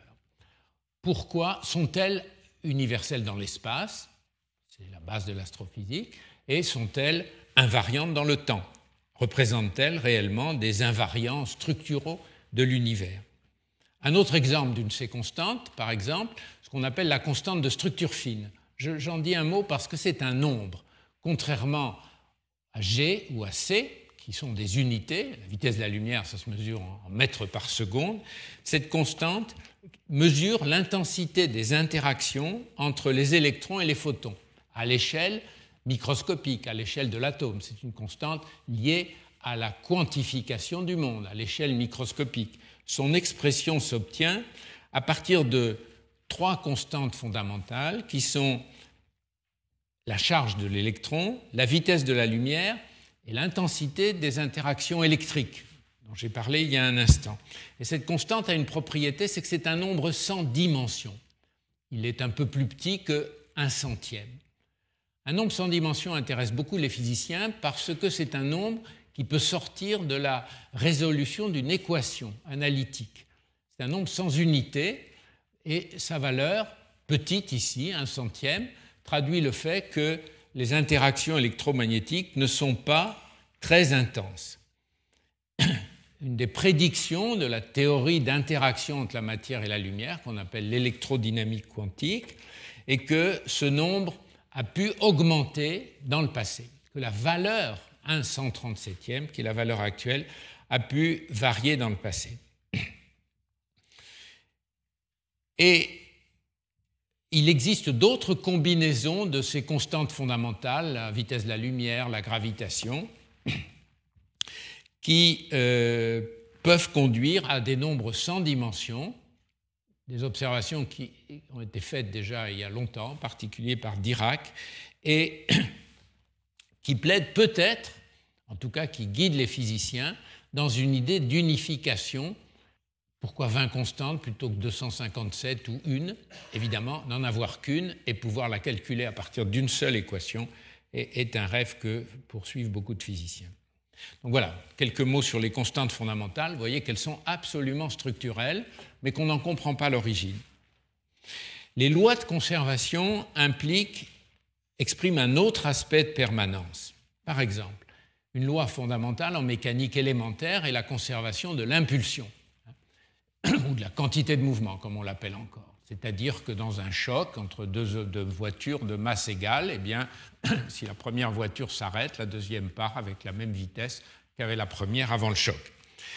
Eh bien, cette loi de, conservation de l'impulsion implique une homogénéité de l'espace. Euh, on peut montrer très simplement que elle implique que l'espace, l'espace qui nous entoure, est invariant par translation. On doit avoir les mêmes propriétés en se déplaçant par translation. Et chacune des lois de conservation que la physique utilise peut être ainsi liée à des propriétés particulières de l'espace ou du temps. La loi de conservation du moment cinétique, la rotation, est liée à une invariance de l'espace par rotation, c'est-à-dire ce qu'on appelle l'isotropie de l'espace. Toutes les directions de l'espace sont équivalentes. De même, la conservation de l'énergie est liée à une invariance par translation temporelle, c'est-à-dire tous les moments du temps sont équivalents. Il n'y a pas de temps zéro qui soit privilégié du point de vue de la description, mais je reviendrai sur ce point.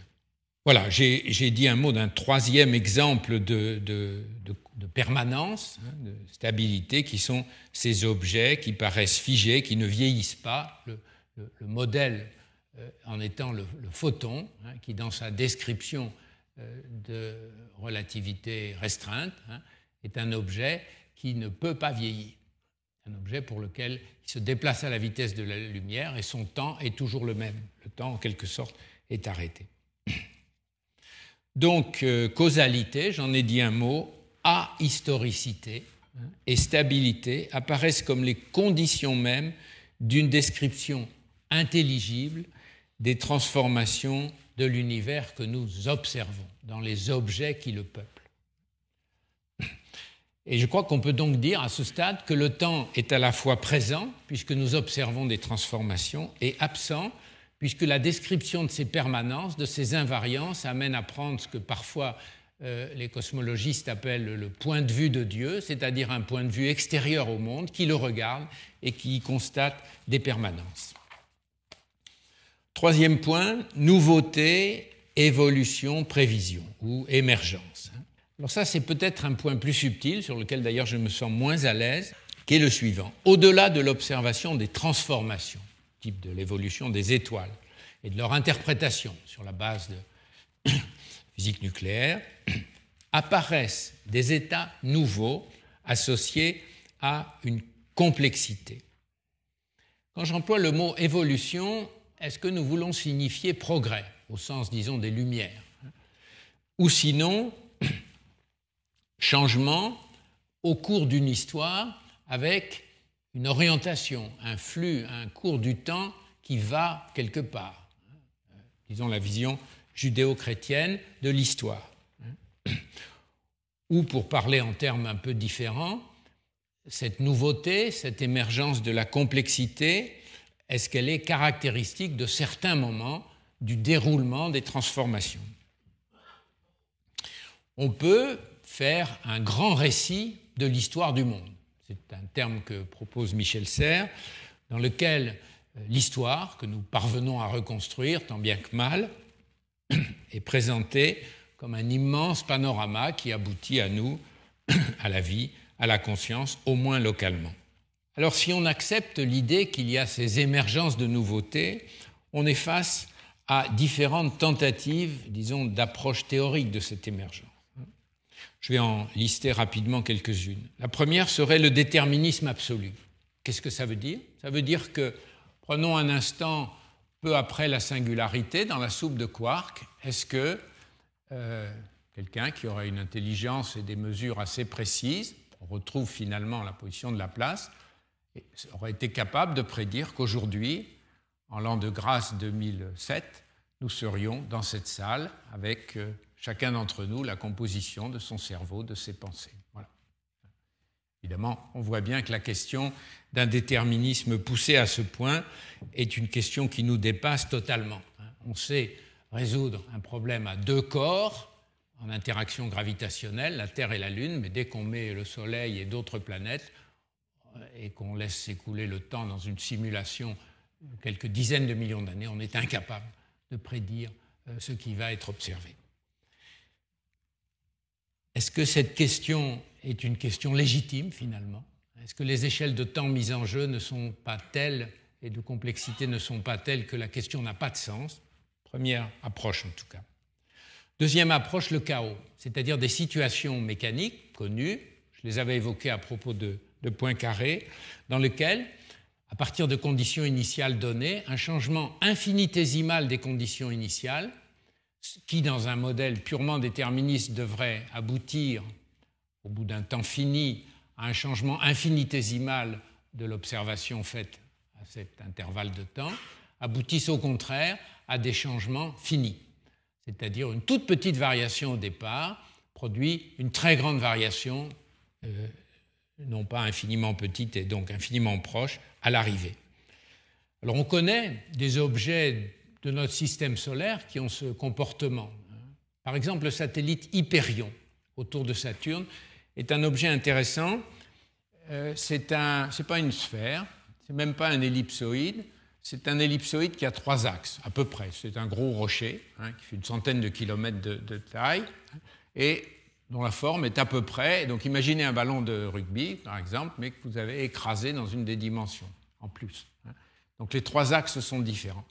Eh bien, cet objet qui orbite autour de Saturne, donc il y a une bonne orbite elliptique, a une position dans l'espace qui est totalement chaotique. Sur la durée de quelques jours, il est impossible de prédire la position qu'il aura, contrairement à la plupart des prédictions de mécanique céleste. Et en quelques jours. Et donc on le photographie et on fait des petits films. J'ai essayé de vous en montrer un, mais je n'ai pas réussi à le télécharger. Voilà. Donc euh, le chaos amène à une limite pratique de la prédiction. Néanmoins, le chaos n'est pas totalement indéterministe puisqu'il est statistiquement déterministe. Et le hasard n'est pas euh, le désordre absolu. Le hasard se prête à des lois qui sont tout à fait euh, valables, vérifiables. Donc euh, le chaos peut, est-il un, outil d'explication de la nouveauté? Euh, Pas évident. Troisième hypothèse, ce qu'on appelle les variables cachées. On a un exemple de variable cachée dans la querelle du vitalisme à la fin du XIXe siècle. Le vivant a un comportement particulier car les objets vivants possèdent, et je résume d'une manière certainement beaucoup trop grossière, une propriété particulière et inaccessible qu'on appelle euh, la propriété vie et qui fait qu'on ne les réduira jamais à des processus physico-chimiques. Alors, en faisant appel à une telle variable, euh, on, a, on, élimine d'une certaine manière, au moins dans l'immédiat, euh, la difficulté de l'émergence du nouveau. Il y a du nouveau parce que la, forme nouvelle possède une propriété que nous ne connaissons pas. Bien. Alors on a été tenté pour euh, euh, répondre à cet indéterminisme de la mécanique quantique. Chacun se souvient de la boutade d'Einstein, Dieu ne joue pas au dé. Hein, Einstein n'acceptait pas cet indéterminisme foncier de la structure microscopique du monde. On a été tenté de dire que la mécanique quantique est incomplète il y a des variables cachées qui expliquent si on les, qui la rendraient déterministes si on arrivait à les connaître. Tout euh, effort de mise en évidence de telles variables cachées par des failles, des fissures de la mécanique quantique a en tout cas à ce jour échoué et toutes les expériences proposées ont justement prouvé le contraire, qu'il n'y avait pas de variables cachées. J'évoquais tout à l'heure les magnifiques expériences d'Alain Aspect. Autre idée encore, ce qu'on appelle euh, intelligent design. Alors ça, c'est un peu curieux parce qu'il s'agit là euh, de dire euh, les choses font apparaître de la nouveauté parce qu'elles contiennent en fait un projet. Et ce projet, la science le révèle. Et donc, et ce projet est souvent assimilé à un projet divin. Alors, ou bien la science est capable de le révéler avec ses méthodes propres. Et dans ce cas-là, il s'agit bien d'une variable cachée euh, qu'elle pourra révéler un jour. Euh, peut-être qu'il faudra faire beaucoup d'expériences, mais cette variable appartient alors à, cette variable appartient alors à l'ordre du monde et elle fait partie de la tâche normale de la science qui exhibe ainsi des choses nouvelles, champ magnétique, champ de gravitation, euh, interaction forte entre quarks qu'ils ne connaissaient pas avant et qui servent à construire l'explication du monde. Ou bien elle n'appartient pas à l'ordre de la science, elle fait partie d'un autre ordre de pensée, métaphysique, croyance, conviction, et elle ne sera pas le résultat d'une expérience de laboratoire ou d'une observation d'astronomie. Donc ce n'est pas en faisant appel à ce type d'explication que le surgissement de la nouveauté peut être théorisé. Cinquième voie, enfin, une nécessité que j'appellerais logique ou ontologique. Le principe anthropique est une belle démonstration de cette tentative d'effort. Anthropique avec un A, A-N-T-H-R-O, bien sûr. Principe dont la formulation, que chacun connaît sans doute ici, exprime que puisque nous sommes ici aujourd'hui dans l'univers, état hautement improbable d'organisation de la matière, c'est que cet univers-là, avec notamment les valeurs des constantes fondamentales qui sont les siennes, était nécessaire à notre existence. Donc elle était en quelque sorte inscrite dès le début dans le devenir du monde, puisque nous sommes là. Vous voyez que la, la démonstration de l'inscription initiale résulte de l'observation faite aujourd'hui je ne me lancerai pas dans une analyse ou une critique euh, du principe anthropique, euh, et je préférerais euh, dire un mot de l'entropie du physicien, qui en fait est l'arrière-plan scientifique sur lequel nous devons projeter l'une ou l'autre de ces cinq, et il y en a sans doute bien d'autres, approches possibles de la réponse à la question de l'émergence de la nouveauté au cours du temps. Alors, ce que nous dit la physique, c'est que si nous considérons un système isolé, le mot isolé est essentiel. Alors, ça peut être euh, une enveloppe, euh, une enceinte contenant un gaz dans le laboratoire, bien entourée de douates et n'échangeant pas de chaleur avec le monde extérieur. Hein. Ou bien ça peut être euh, un immense volume d'univers contenant un trou noir, ou ça peut être peut-être l'univers tout entier avec la question de que signifie un univers entier isolé. C'est une question certainement plus délicate. Alors, la physique nous dit que l'évolution naturelle, spontanée d'un système isolé maximise son entropie, c'est-à-dire que le système, au cours du temps, évolue vers l'état le plus probable. Chacun connaît l'expérience dans laquelle on met un gaz dans un récipient, en prenant une cloison en son milieu et un petit trou dans la cloison. Si je mets tout le gaz dans la partie gauche du récipient et le vide dans la partie droite, le gaz va progressivement passer dans la partie droite, mais la transformation inverse ne se produira pas. Pourquoi? Parce que la première est extrêmement probable, la seconde l'est très peu. C'est-à-dire que toutes les molécules du gaz, dans leur mouvement, repassent par le trou pour aller peupler la partie gauche, vidant intégralement la partie droite. On voit bien dans le raisonnement que quand certaines passeront de la gauche vers la droite, l'équilibre des pressions entre les deux euh, compartiments fera qu'il y en aura autant allant vers la gauche et que la maximisation du désordre ou la maximisation de l'entropie correspond à l'état le plus stable de ce système isolé. Mais on observe de la nouveauté. On nous observe, nous, on observe la vie, qui sont des états statistiquement extraordinairement improbables. Comment un système physique, tel que l'univers, tel qu'une atmosphère ou une surface euh, de planète primitive, peut-il évoluer vers ces états improbables? Est-ce que cela viole la physique, comme on le lit parfois dans des commentaires rapides? Bien sûr que non. Parce qu'il s'agit de considérer un système isolé qui contient ce sous-ensemble, la planète par exemple, et le reste. Et euh, la croissance globale du système, euh, enfin l'entropie globale du système peut aller vers un désordre croissant, alors que localement, une apparition d'ordre se fait au prix d'une dépense d'énergie. C'est le second principe de la thermodynamique.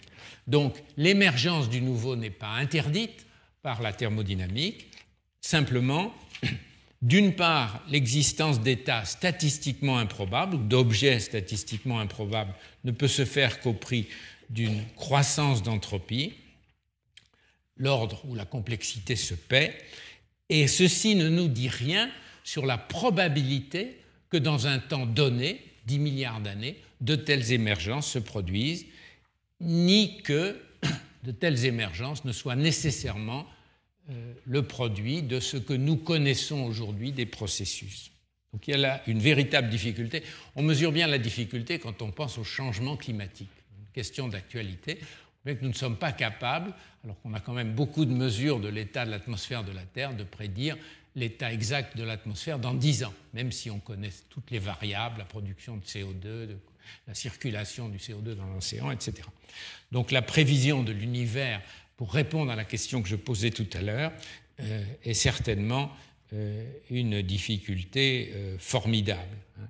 Autre exemple de difficulté formidable qui est un peu à la mode aujourd'hui avec les discussions sur les nanotechnologies et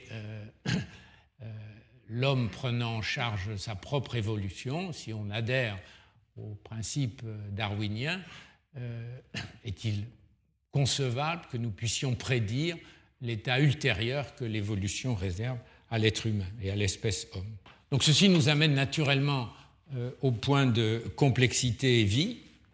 Euh, la vie étant considérée dans tout ce panorama de l'univers, la vie sur Terre, comme l'état d'organisation et de complexité le plus complexe que nous connaissions. Une étoile est un jeu d'enfant à côté d'un cerveau. La vie interroge, pour moi physicien en tout cas, pour plusieurs raisons. J'en citerai trois, il y en a beaucoup, mais enfin j'en citerai trois qui sont sans doute euh, très intéressantes. D'abord, je viens de le souligner, elle représente le cas le plus extrême de complexité et d'émergence de nouveautés d'émergence, nouveauté au sens propriété radicalement nouvelle. Reproduction, capacité d'évoluer, l'évolution des espèces, autonomie, singularité, hein, aucun être euh, parmi nous n'est semblable à aucun autre, et conscience, dans ses formes les plus évoluées. Donc, euh, une manifestation de l'imprévisible second point, contrairement aux transformations physico-chimiques, c'est un point important tout de même, elle n'a pas pu être encore reproduite en laboratoire.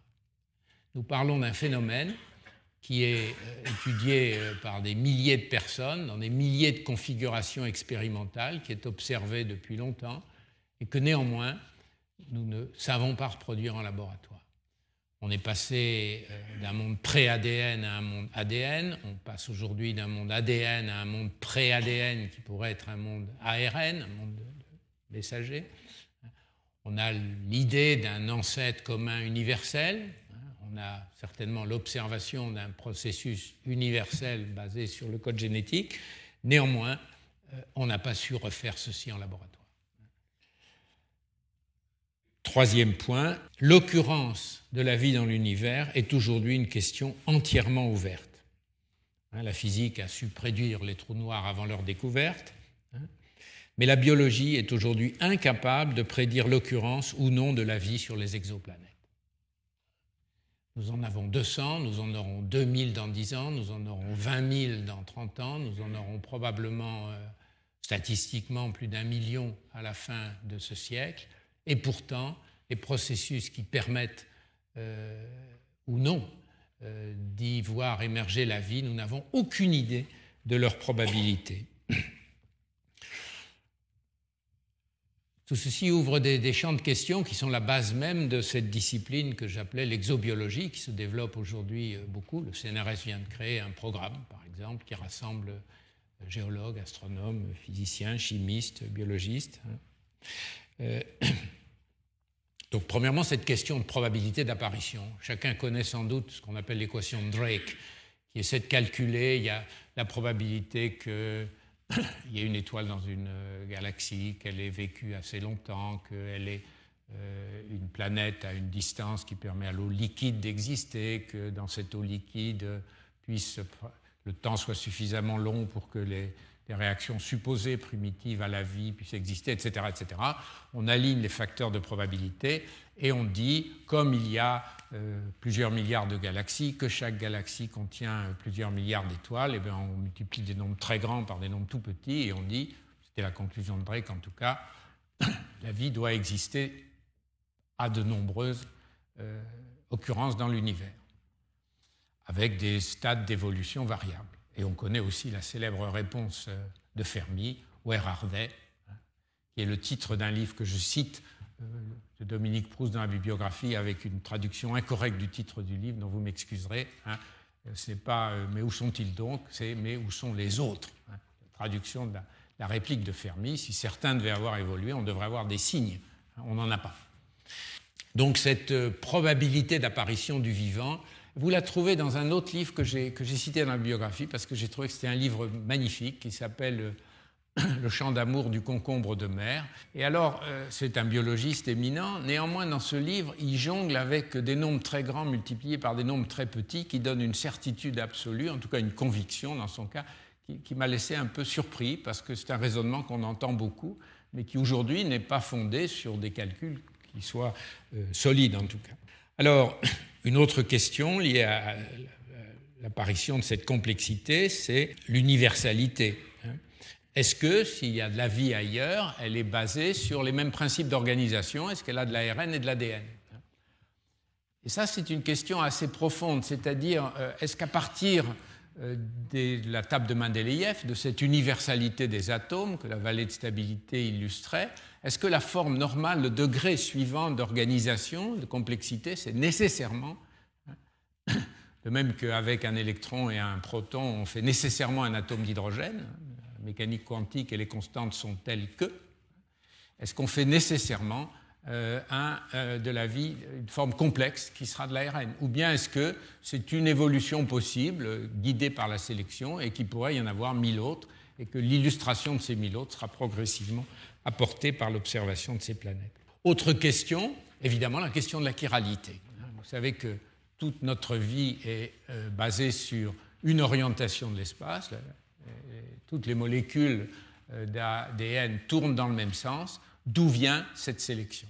Il n'y a pas dans l'univers à grande échelle, tel que nous le connaissons, de force qui soit euh, asymétrique à ce point. Il y a de microscopiques asymétries entre la droite et la gauche, tournées dans un sens et dans l'autre, à l'échelle euh, des interactions des particules, mais rien qui permet d'expliquer cette asymétrie. De quoi est-elle le signe? Est-ce que euh, à d'autres lieux de l'espace, la chiralité serait inverse ou pas? Bon, C'est une grande question universelle. Est-ce que, comme la loi de la gravitation, le principe darwinien de l'évolution sélective est un principe universel qui s'appliquerait à toute forme de vie, à n'importe quel endroit? Vous voyez, beaucoup plus de questions que de réponses. Alors, dans les euh, trois minutes qui me restent, je, voudrais euh, conclure. Euh, vous voyez que j'ai posé beaucoup de questions. Je, crois qu'à la, question de départ, de euh, l'historicisation du monde, qu'est-ce que peut répondre? Je crois que nous observons un devenir des choses, c'est indiscutable, hein, et que ce devenir s'interprète de là où nous sommes à partir de permanence et de stabilité. Permanence et changement apparaissent ainsi indissolublement liés. Et sans ce lien indissoluble, il n'y aurait pas de physique et tout l'édifice que je vous ai présenté n'aurait aucune consistance. Toutes les considérations qui précèdent s'inscrivent dans le cadre du temps, ou même peut-être définissent le temps lui-même. Nous recherchons des invariants, mais il n'y a pas de physique hors du temps. La physique s'est construite peut-être en nous amenant à distinguer le cours du temps de la flèche du temps. Et j'ai repris dans les notes euh, quelques phrases issues du, récent mémoire d'habilitation de Étienne Klein, dont je vous donne la référence, euh, habilitation philosophie, hein, euh, que je trouve une réflexion qui n'est pas, qui lui est pas propre. D'ailleurs, la citation qui est donnée n'est pas de lui, qui, est intéressante parce que c'est une ligne qui tenterait à, vouloir euh, distinguer, autant que faire se peut, le cours du temps, le temps comme substrat qui assure la continuité du monde, de la flèche du temps qui est liée au phénomène, à l'apparition progressive de ces nouveautés, par exemple, de ces transformations, de ces changements, euh, guidés justement par la permanence au cours du temps de lois physiques comme celle du second principe de la thermodynamique. Le cours du temps assure la continuité du monde, la flèche du temps y produit des histoires, tel ce grand récit, dont l'épilogue n'est pas identique au commencement, alors que dans le cours du temps, l'invariance même, par exemple celle de la conservation de l'énergie liée à la translation dans le temps, est assurée par l'existence de ce substrat. Mais il est prudent que je m'arrête avant de dire trop de bêtises et je vous remercie de votre écoute.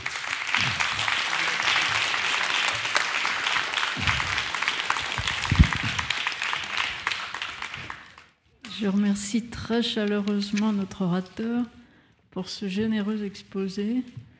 Il m'a suggéré tout à l'heure que peut-être nous devrions faire une journée d'études tout entière sur ces questions-là un jour au collège. Voilà. Bon voyage à Bruxelles. Merci, c'est pas très loin. C'est moins loin que les galaxies. Oui. Merci à vous. Et à vous, bonne semaine.